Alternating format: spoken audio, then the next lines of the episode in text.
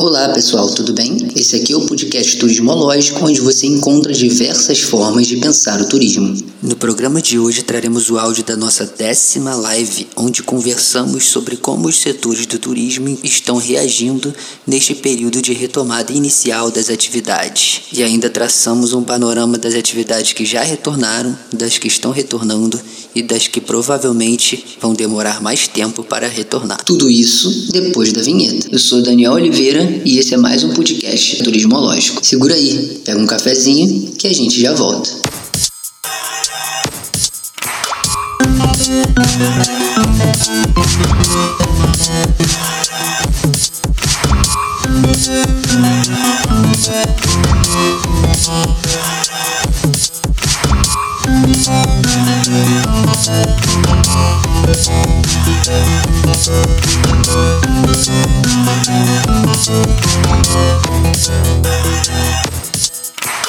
Eu estava fazendo uma breve introdução aqui, falando da, da, do que a gente conversar hoje, tá?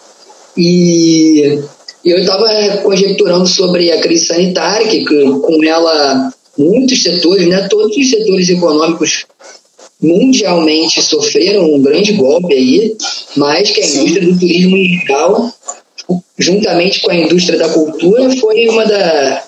A gente pode afirmar que foram as duas indústrias que mais sofreram, né, cara? E Sim. eu queria que você comentasse um pouquinho sobre essa questão aí, introdutória ainda, enquanto eu vou botando aqui o título do nosso bate-papo de hoje, beleza, cara?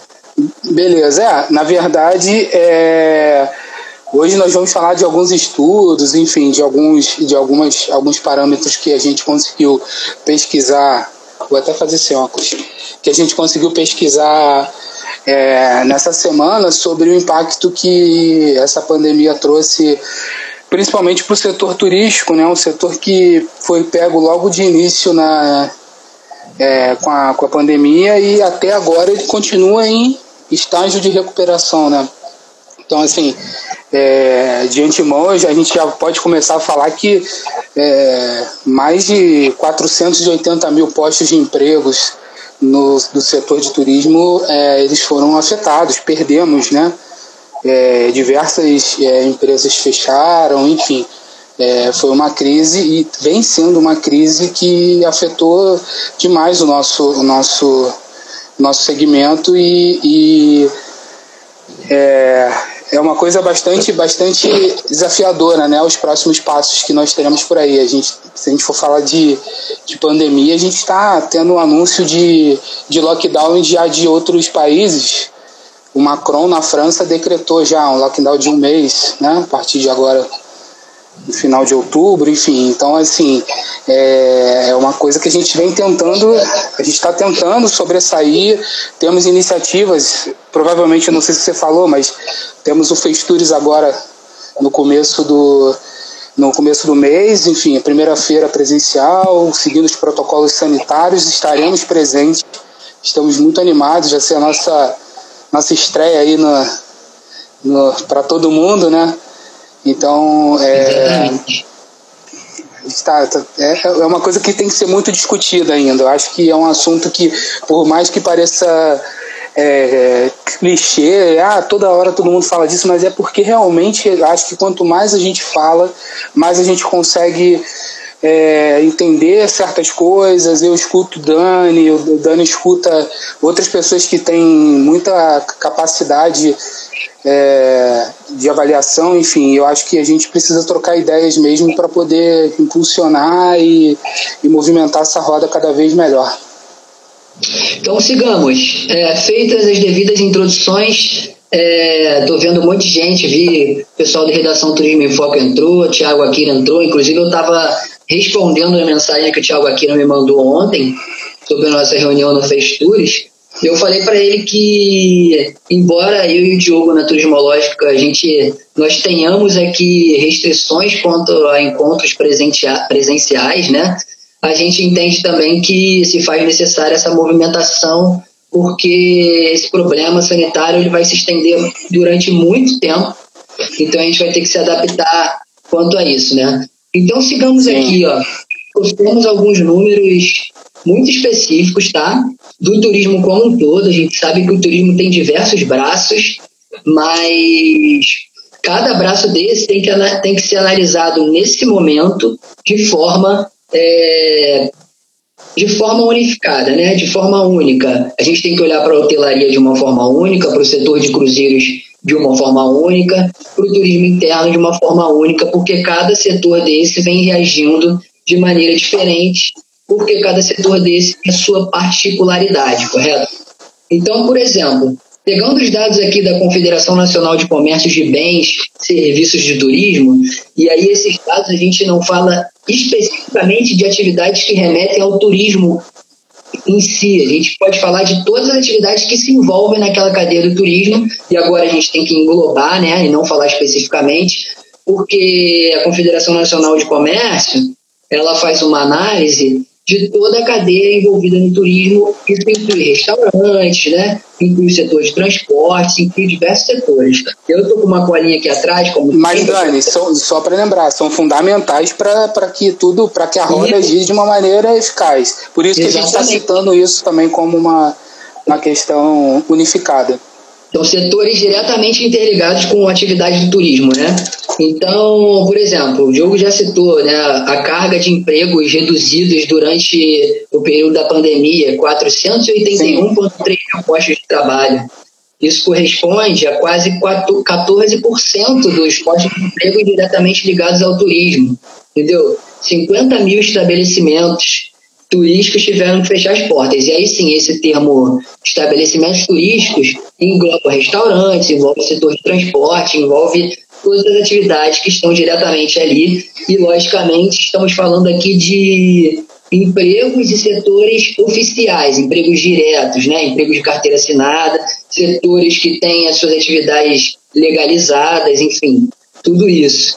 Se a gente falar de dados que a Fundação Getúlio Vargas, por exemplo, ela traz, é, comparação com o PIB de 2019, a, a projeção que a Fundação Getúlio Vargas faz é de 116,7 bilhões no biênio 2021 de perda, né? Essa perda representa 21,5% da produção total da atividade no período, né? E isso faz com que o turismo tenha a necessidade de crescer nos próximos dois anos a gente fala de 22 e 23, é, em torno de 17% para que haja essa recuperação. É um crescimento muito grande, mas a gente está um pouco a gente está animado, né? Um pouco animado é, é, é esquisito. A gente está animado com o que a gente está vendo em termos de, de configuração do trade como um todo para nesse esforço, né, Diogo, para se recuperar, né, cara? Sim, é, foi o que nós falamos. Eu acho que nesse momento é um momento de reorganização de ideias. Todo mundo tem um pouco a ensinar e eu acho que todo mundo tem que estar aberto a aprender. É, eu acho que a gente precisa entender que é, ninguém aqui está competindo, né? Eu não estou competindo com, uma, com, com B ou com C. Na verdade, a gente pode, todo mundo pode conseguir trocar ideias e achar denominadores em comum. Eu acho que isso é o que vai impulsionar mais a atividade. Se a gente for ler os números aqui, a gente pode ficar aqui dissertando sobre uma hora sobre isso. É, eu acredito que a gente, a pessoa que estiver ouvindo os números vai falar assim, cara, que, que, que crise, tá muito pesada. Ah, poxa, a projeção de recuperação disso é em dois anos. É, a gente voltou, reduzimos 70% do número do que estava sendo feito em, em 2019. Na verdade, a gente pô, tava, tinha uma previsão de, de, de, de crescimento. Então, assim, é, eu acho que esse momento é um momento da gente reorganizar até coisas que precisam ser discutidas de uma maneira mais eficaz. A gente tem diversas maneiras de, de resolver isso. É, é, até voltando de novo ao Festures rapidinho, só para só dar um exemplo, a gente tem dentro do, do, do, do evento, do, do meeting lá, diversas é, maneiras e, e formas de, de pessoas que vão, que vão dissertar e vão, vão passar as ideias e maneiras diferentes da gente poder fomentar isso é, e, e fazer impulsionar tanto as empresas como um negócio né, a atividade turística como um todo. Eu acho que é fundamental nesse momento é, a discussão, o debate e a troca de ideias. Então, a gente vem. A gente falou sobre esse número generalizado aí do turismo, é, e aí a gente tem que analisar ponto a ponto, e eu vou falar do turismo interno, que os principais especialistas e a gente também vinha falando disso que durante o período de retomada, o turismo interno aí, até nos próximos dois anos, seria o grande motor do turismo, né? É, nessa recuperação econômica. E isso vem sendo comprovado, né?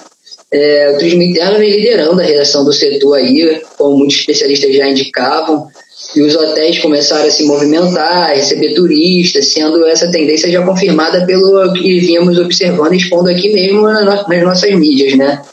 É, w Travelnet, boa noite, tudo bem? Fica à vontade aí para trocar ideias e mandar uma perguntinha, contribuir com a gente aí. Sigamos. É, então, a gente vê essa movimentação, consequentemente, com os hotéis, e aí a gente tem hotéis fazendas que trabalham com grupos, né, que trabalham com guias, que levam seus grupos e tal.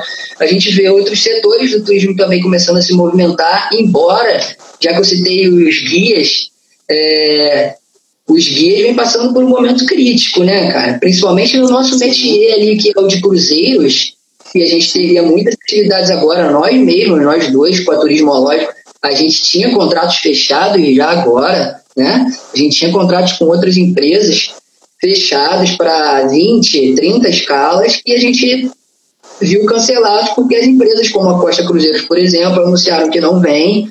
A gente tem a temporada aí ela está estagnada, né? Só a MSC Cruzeiros confirmou de fato que vai farir, que fará sua temporada caso haja uma liberação da, da Anvisa, e a gente está esperando que isso ocorra. E, enfim, a gente vê os, os números do turismo interno aumentando gradativamente, mas a gente tem que acompanhar a crise como ela vai evoluir. E aí eu queria falar de uns números da hotelaria, os números da ocupação média, Diogo. Você está com esses números aí, não tá? Você pode falar disso e Sim. Daquela, que a Brasileira de Indústria de Hotéis liberou esses dias aí. Fala pra gente disso aí. É, na verdade, é, a ocupação média está em torno de 20% das, da capacidade total, né? É, eu cheguei a ler coisas a respeito de 35%, enfim. Sendo que 20% é uma, é uma ocupação média muito, muito baixa, né? É, segundo é, as empresas, né, os hotéis, eles, eles dizem né, que precisam de no mínimo 50% de ocupação para pagar todos os custos. E aí o que aconteceu foram é, demissões mesmo. É, você está tá, tá aí, pode me falar até melhor disso, mas é, os cortes tiveram que fazer cortes, né? Muitas, muitos hotéis acabaram se segurando e, e como o, o turismo ele está sendo é, está se iniciando, né? Como, como você bem falou, de uma maneira doméstica, esses hotéis ainda, os maiores estão sofrendo mais, né? Os, os, porque vem sendo, vem sendo, a procura não é tão grande quanto um, um hotel menor, uma pousada, enfim. Então, assim, é, esse crescimento ele vem, ele vai ser muito mais, mais lento do que, do que parecia. E aí foi o que você disse alguns minutos atrás sobre a pers perspectiva de, de crescimento, né? Eles planejam e projetam esse crescimento para alguma coisa em de dois a três anos, entre 2021 e 2022, para que é, é, é, essa compensação ela seja, ela seja feita e as coisas comecem a se normalizar para retomar os números que, que nós estávamos e o viés de crescimento.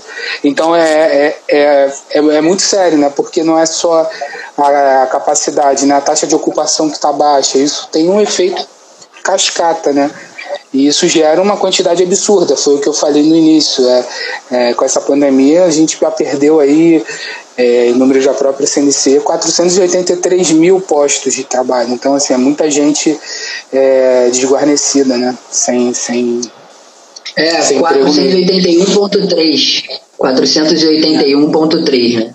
É, esses números da. Vou falar da BI, tá? A gente tem uma declaração aqui, porque a gente costura as lives e os blogs com pesquisas de várias matérias, né? De vários sites diferentes. E esse ponto agora aqui a gente retirou do portal R7, de uma entrevista do Manuel Linhares, que é o presidente da BIH, né? Que é a Associação Brasileira da Indústria de Hotéis. Presidente nacional, no caso. E a declaração dele é que exatamente isso que o Diogo falou os hotéis estão em média com ocupação de 20%, cara, 20% não segura nada. E o hoteleiro precisa Sim. de uma padronagem de 50% para pagar suas contas. Então, como o Diogo disse, teve que demitir. O Diogo até citou que eu poderia falar mais, é porque é, a gente abriu a empresa, apesar de a gente ter 13 anos de experiência no mercado de turismo aí, principalmente com foco em cruzeiros, câmbio e hotelaria, é, a gente abriu a empresa no pós-pandemia porque a gente saiu dos empregos que a gente tinha. O Diogo saiu do BS2, né? um dos grandes bancos de câmbio aí, e eu saí do hotel JW Marriott. Então, em termos de hotelaria, realmente posso falar, porque onde eu estava foi um dos poucos hotéis que não fechou na orla, na, na orla do Rio de Janeiro, mas ainda assim o número de dispensas foi muito alto, porque não tinha como segurar com essa ocupação aí e como o Diogo bem disse, hotéis grandes tendem a sofrer mais, né? Porque hotéis grandes têm um gasto de manutenção muito maior do que hotéis pequenos. É muito fácil eu ter uma pousada, muito fácil, aspas, eu ter uma pousada com dois quartos que funciona como um Airbnb ou que funciona como, como um hostelzinho com quartos compartilhados e eu ter que ficar um período ali sem trabalhar, mas eu tenho uma ocupação ali de 5 a 10 pessoas de eu fecho e me mantenho com dificuldade, mas me mantenho. Agora, você manter um hotel que tem 18 andares e tem mil pessoas contratadas, é muito mais difícil em termos de estrutura é. e tal. Né? É, eu acho que a questão também, a, a questão também da, do negócio é que é o público que está sendo atraído, né? É, é muito complicado você com um hotel muito grande você atrair o público para passar um final de semana, que eu acredito que seja a quantidade de, de, de né, o, na verdade o principal principal turista hoje vai ser esse, turista de pequenas distâncias. Então, é, eu acredito, né? Eu não tenho, é, não vou, não vou me hospedar num hotel de cinco estrelas. Eu de repente vou por um destino mais, mais, mais elaborado, um pouco melhor e vou ficar numa pousadinha ali, tá tranquilo. Só preciso de um lugar para descansar, enfim. É, esses grandes hotéis eles vão, eles vão passar por uma dificuldade e aí é uma opinião minha. Não tô, não é nada lido, né? É, o, grande, o grande problema, a grande situação dessa é a questão da segurança mesmo. O turista vai precisar se sentir seguro para poder se deslocar, para poder é, entrar nos, nos hotéis, nos locais, enfim. Então, assim, é, e aí até o. A gente estava até conversando hoje, hoje sobre isso, que é aquele manual do, do turista, enfim, que são, são as, as, as dicas, né, que, que já passou a ser praticamente como turista, de como uma regra. É uma regra de convivência que a gente já está seguindo, né, cara? Então, assim, é, se você tem algum sintoma, fique em casa, se afaste, use máscara, álcool em gel. Então, então assim, é praticamente uma regra de, regra de boas maneiras que a gente já vem vivendo, né, de acordo com, com, com os meses vão se passando, já ficou, tá virando meio que um senso comum já, a gente já tá ficando já acostumado com isso, né. Então, assim, eu acredito que esses grandes hotéis, a dificuldade deles vai ser essa, vai ser articular essa questão do gasto, esse, o custo alto de manutenção da atividade, do, do, do, do negócio em si, versus a, a adequação, né, para você conseguir atrair pessoas. Então, assim, vai ser um desafio muito maior para essas empresas maiores do que para os menores. É, com certeza. Outro ponto importante, pegando o gancho aí de, de que a gente falou de hotéis pequenos, de pousadas e tal, é, é exatamente esse ponto de do gasto que o turista tem. Ele ficou fechado dentro de casa por um período grande, né? Fora dos padrões que as pessoas estão acostumadas a ficar, sofrendo um monte de restrições e agora e ele, muitos tiveram prejuízos é, financeiros, né? E tiveram reduções de, de, de, de salário, fizeram acordos, foram demitidos e tal. E aí a busca por locais mais baratos e, no, e novas formas de, de, turismo são só as buscas atuais a serem feitas. E aí as, os pequenos empreendimentos hoteleiros, pousadas e modelos de hotelaria é, atuais, como os estilos de Airbnb, por exemplo, eles nessa retomada eles tendem a sair na frente, né?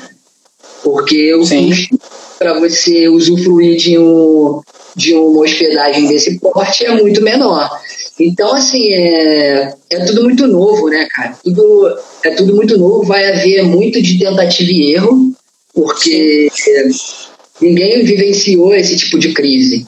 Então, é avaliar cada passo a ser dado, mas eu acho importante também é que os passos sejam dados, porque sem nenhuma caminhada a gente não vai conseguir encontrar um ponto comum para para seguir, e isso eu estou vendo dentro do, do trade, assim, estou vendo as pessoas se movimentando e me parece que pelo menos estão havendo algumas parcerias aí positivas nesse sentido. É... Não, sem dúvidas. Eu acho que na verdade há, há um interesse né, das, dos, dos players, enfim. É, existe um interesse em retomada, existe um interesse em, em, em reorganizar, em, em fazer a, a atividade mais sustentável.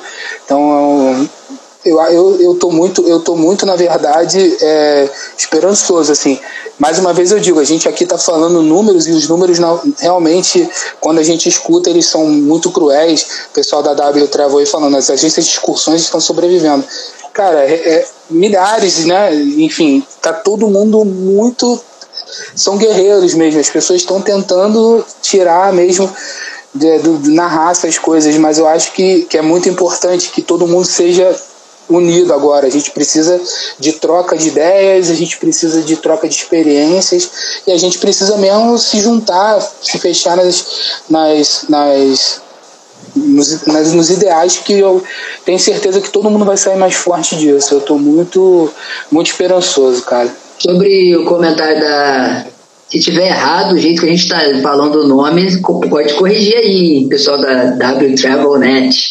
É, eu acho que eles se referiram, Diogo, é, ao, ao fato das agências de excursões estarem sobrevivendo de uma forma melhor com relação à outra parte do trade. Se for isso, é exatamente pela questão que a gente falou do turismo interno. Quando as fronteiras internas né, dos municípios ali, embora não tivéssemos um lockdown extremamente fechado, né, um lockdown de maneira literal. É, quando nós tivemos essas liberações de cada município abrindo suas, suas fronteiras com os outros, o turismo interno se fortaleceu muito.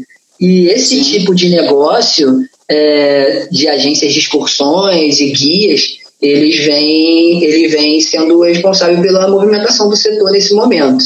É, o turismo interno mesmo, interfronteiriço, turismo rodoviário, né? de ônibus ali, de van, o turismo das agências mesmo que está tá movimentando de forma maior o mercado agora. E quando eles colocaram isso aí, eles estão certíssimos. Puxando um pouquinho agora para a área de cruzeiros, que é a nossa especialidade, é, a gente não tem né, muito o que falar.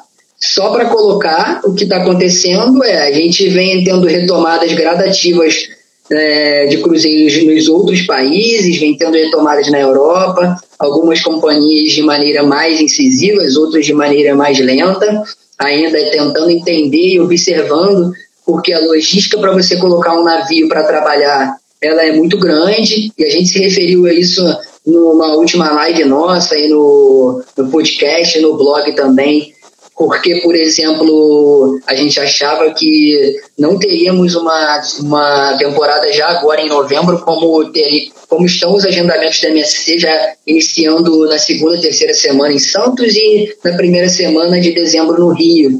Porque é necessário que todo o staff que vem da Europa, por exemplo, para ocupar o navio, a gente tem navios médios aí, vem algumas postagens nossas falando sobre isso futuramente, em torno de mil staffs né, a bordo.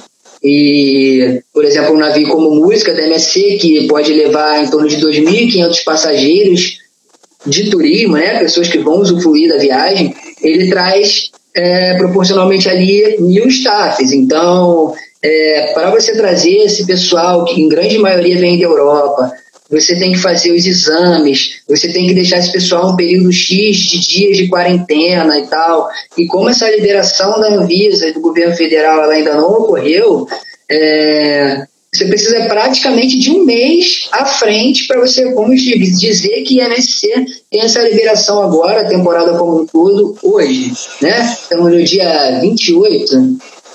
28. Isso, isso, isso. Então, você conseguir preparar todo o seu staff de bordo amanhã, ela só vai conseguir colocar a temporada em prática no dia 29 de novembro. Ou seja, ela já está com a sua temporada de São Paulo pelo menos em um mês atrasada. E isso também é uma coisa que as companhias estão refletindo, porque você imagina você organizar toda essa logística e daqui a pouco o país fechar novamente, ou proibir que o turismo ocorra de uma forma mais ampla e geograficamente difundida, né? Então, muitas companhias lá fora e aqui optaram por não retomar suas atividades porque e você imagina a proporção né, de um navio para um hotel de pequeno médio porte. Uma cidade do interior abriu suas fronteiras, aquele hotel, aquela pousada abre.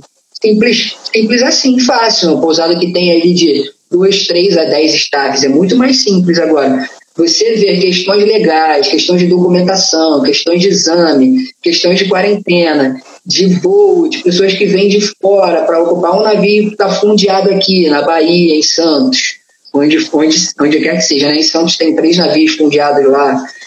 É muito mais complicado. Então a situação, acho que eu falei praticamente tudo sozinho, mas a situação do dos cruzeiros é exatamente essa, né, Diogo? É, a gente crê que a Anvisa não liberar a temporada na próxima semana. Muito difícil a gente vai ter temporada ainda esse ano, que pode ter, na minha opinião pessoal, é uma temporada mais curta, lá para janeiro ou fevereiro. E eu acho que o Diogo pode completar aí, mas a linha de pensamento dele é bem próxima a essa, né, Diogo? É, na verdade aqui a gente já está especulando e são coisas que a gente está sentindo de acordo com o que a gente está vendo, né? É, na verdade você falou, a logística que tem, a parte burocrática, até a parte operacional, enfim, tudo isso que, que, que, que precisa ser realizado é, demanda um tempo, né? É, a MSC está fazendo a parte dela, está comercializando as, as, as, as cabines, está pronta para fazer a operação, mas depende de liberações, enfim, é, mais, mais oficiais, né? Liberações mais oficiais não, de liberações oficiais. Então, assim, é, realmente isso, isso pode, pode contribuir para um estreitamento. Eu tenho muita esperança, cara, e mais uma vez eu falo de esperança porque realmente eu, eu acredito que as coisas vão melhorar sim, é, de, de que aconteça sim uma temporada. Pode ser que ela não seja no tempo que a gente achou que fosse ter, né? Mas eu acredito que, que possamos ter. Já tenho notícias melhores né? Hoje você, você me mandou mais cedo aquele, aquele vídeo, enfim, a Costa já, já programando é, o envio de, do principal navio deles lá, o maior navio, para cá, para o Brasil. Serão cinco meses de, de, de, de operações aqui. Então, assim, é, o horizonte é, é, é muito bom. Eu acho que a gente realmente vai precisar é, organizar e é fundamental que a gente que a gente pense nisso agora e que, que, que, que acredite que as coisas podem acontecer, mas também a gente precisa estar tá muito antenado e pronto para que as coisas, se não forem acontecer nesse momento, para que quando elas acontecerem no próximo ano a gente já esteja completamente pronto e apto a fazer qualquer tipo de operação. É, exatamente. E aí entra uma das principais coisas que a gente está fazendo, que é já, já em fase né, de gravação do nosso curso, que é especializado em operações de turismo de cruzeiros, com foco no, nas operações de embarque e desembarque, desde a chegada do turista até a sua entrada no navio. Né? A gente pretende fazer o lançamento desse curso já em dezembro e entra esse ponto de vista exatamente. Ah, vocês vão lançar um material, um curso para agentes e guias de turismo, para agências de viagem agora, sem temporada? Sim. exatamente pelo fato que você colocou aí, como por exemplo o anúncio da Costa Cruzeiro de trazer para a próxima temporada, 21, 22, o Costa Toscana, que vai vir fazer, é, que é o, um navio de 6.500 passageiros, que vem literalmente para competir com os navios grandes, como o Civil da MSC Cruzeiros, é, durante a temporada. E eles não vêm de brincadeira, né? Eles vêm para fazer a maior temporada da Costa Cruzeiros de toda a história no, na costa brasileira. É, e vai durar em torno de cinco meses. Então, é, é, o momento de todo mundo se preparar agora da melhor maneira possível, e isso inclui vendendo nosso peixe aqui, a nossa formação né, no operacional de turismo de cruzeiros, que a gente vai colocar em prática a nossa experiência de 13 anos desde o setor de bagagem até a coordenação, supervisão e montagem de equipe para agências, agentes, guias de turismo e todo mundo do trade que estiver interessado. Porque, cara, a MSP está vendendo em média 100 cabines por dia. Isso são informações quentes que a gente tem, né? Lógico, a gente conversa com muita gente. Então, assim, quem estiver pronto para se relacionar melhor com o cliente dentro de uma operação, e não é só vender, a gente vê isso no dia a dia das operações de cruzeiros, é, que os clientes compram e chegam lá no dia, tem diversos problemas que muitas agências e agentes e guias e pessoas do trade não estão acostumados a resolver e a gente vem com essa ideia aí para tentar exatamente preencher esse gap e essa essa falta de informações aí nesse sentido, né, cara? Então, Na verdade, é a questão, é a questão da, da, da, da experiência por, por completo, entendeu? Eu acho que são todos os pequenos pedaços das fatias que tem dentro dessa, dessa operação e a gente é, humildemente acredita é, que, que nesse pedaço a gente consegue ajudar, não só nesse pedaço, mas nesse pedaço especificamente que nós estamos falando, a gente consegue contribuir de uma maneira muito eficiente e eficaz. Né? Então, assim, é, é, realmente eu acredito que o Brasil vai bombar no ano que vem por diversos motivos. É, eu acho que a gente, o nosso turismo doméstico, como sempre foi fundamentalmente um país pautado nisso, vai acontecer e já está acontecendo. É, eu acho que eventos é fundamental nesse, nesse pedaço. E aí eu acho que entra um pouco numa questão mercadológica, se as coisas começarem a tomar uma proporção de segurança, vacinas e tudo isso, é, a questão da nossa moeda mesmo, o real está muito enfraquecido. Então eu acredito sinceramente que com isso a gente consiga atrair muita gente, muitos turistas estrangeiros vão vir para cá. Então, assim, é, mais uma vez eu, eu falei, aí nem é para vender o jabá, não. É só porque realmente a gente acredita que as coisas precisam, as coisas têm, o horizonte é muito promissor e a gente realmente acredita que, que, que todo mundo precisa se preparar desde agora para que quando as coisas começarem a acontecer, você já esteja correndo junto com a, com, com a maratona. Você não comece a maratona quando já está todo mundo um pouco à frente, né? Então, assim, a gente precisa realmente pensar e, e, e, e se qualificar para tudo. É exatamente isso, cara. Eu acho essa, esse anúncio que a Costa fez muito importante, porque esse anúncio mantém navios grandes da MSC aqui, entendeu? É, é, uma competição é, é, na, na, desculpa, cara, te, te, desculpa. Ele até fala, né, na hora que ele está falando sobre, sobre a vinda, ele fala assim: aqui a gente está reforçando o nosso, o nosso comprometimento. Ele, compromisso com a América do Sul. Então, assim, é realmente assim, ele, ele tá dizendo, cara, eu acredito que isso aí é, é, é, é, é, bom, é o caminho, né? Eu acredito no, no produto. Então, assim, acredito no destino. Vamos, vamos, vamos agora. Se não deu para ir agora, eu vou em 2021 com o dobro que eu poderia botar agora e a gente vai, vai, vai fazer acontecer. Então, é fundamental. Troca de experiências, conversas é, falo, acho que eu prometo que vai ser a última vez, mas os números frios eles são um pouco desanimadores. A gente tem uma perda grande, muito grande de, de empregos, empresas que fecharam, mas a gente tem um horizonte muito promissor. Eu acredito que é fundamental nesse momento todo mundo se encher de esperança e tocar, que eu acho que a coisa só tem a crescer. a questão da, da Costa Vira é uma competição direta com, com a MSC, isso aquece o mercado muito, né? É, eu acho que o Costa Toscana ele tem até uma ocupação maior do que o Civil, o Civil ele é 5 mil e pouco, se eu não me engano, tá? A quantidade dele de passageiros. O Costa, se for em torno de 5.500, o Civil da MSC, então o Costa Toscana tem quase mil passageiros aí a mais, né? É, eu posso confirmar esses dados depois, mas é uma competição direta que aquece o mercado, mantém a MSC focada em continuar aqui para não perder essa porção do mercado. E além da Costa, vale lembrar que a Norwegian, com quem a gente tem uma reunião agendada lá no Festures, no dia 7 de novembro, também já anunciou que em 2021 vai fazer atracações em embarques aqui no Brasil. A gente já operou com a Norwegian há dois, três anos atrás, né? Há três anos e há dois anos atrás. E então temos Norwegian trazendo navios, temos Costa anunciando navios novos. Então é realmente o momento de não temos agora de imediato, mas daqui a pouco a gente vai ter. Então, mas eu acho que a gente pode ter. É, a gente ainda não jogou a toalha. Dani, deixa eu te falar, 5.300 passageiros no civil. Então, 1.200 a mais. São 1.200 a mais. É, então é uma competição muito boa, muito bom para o mercado aqui na América do Sul. E eu Você acho assim, procura, que é cara, isso. isso é fundamental. Principalmente focando no que você falou, é, na questão de da nossa moeda ser mais fraca com relação à moeda lá de fora. A Dani Franklin com, com, confirmou aqui ó, que o civil tem 5,3 mil capacidade.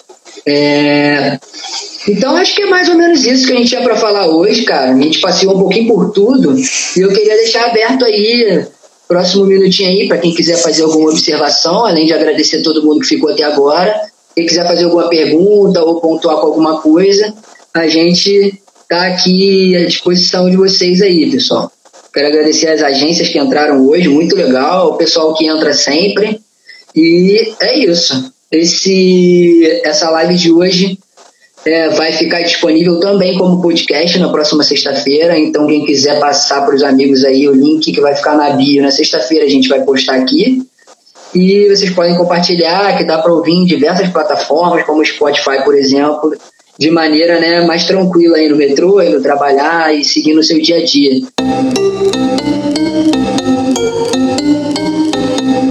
Então, pessoal, por hoje é isso. Ficamos por aqui e até o próximo. E não se esqueçam, Bora pensar o tuísmo?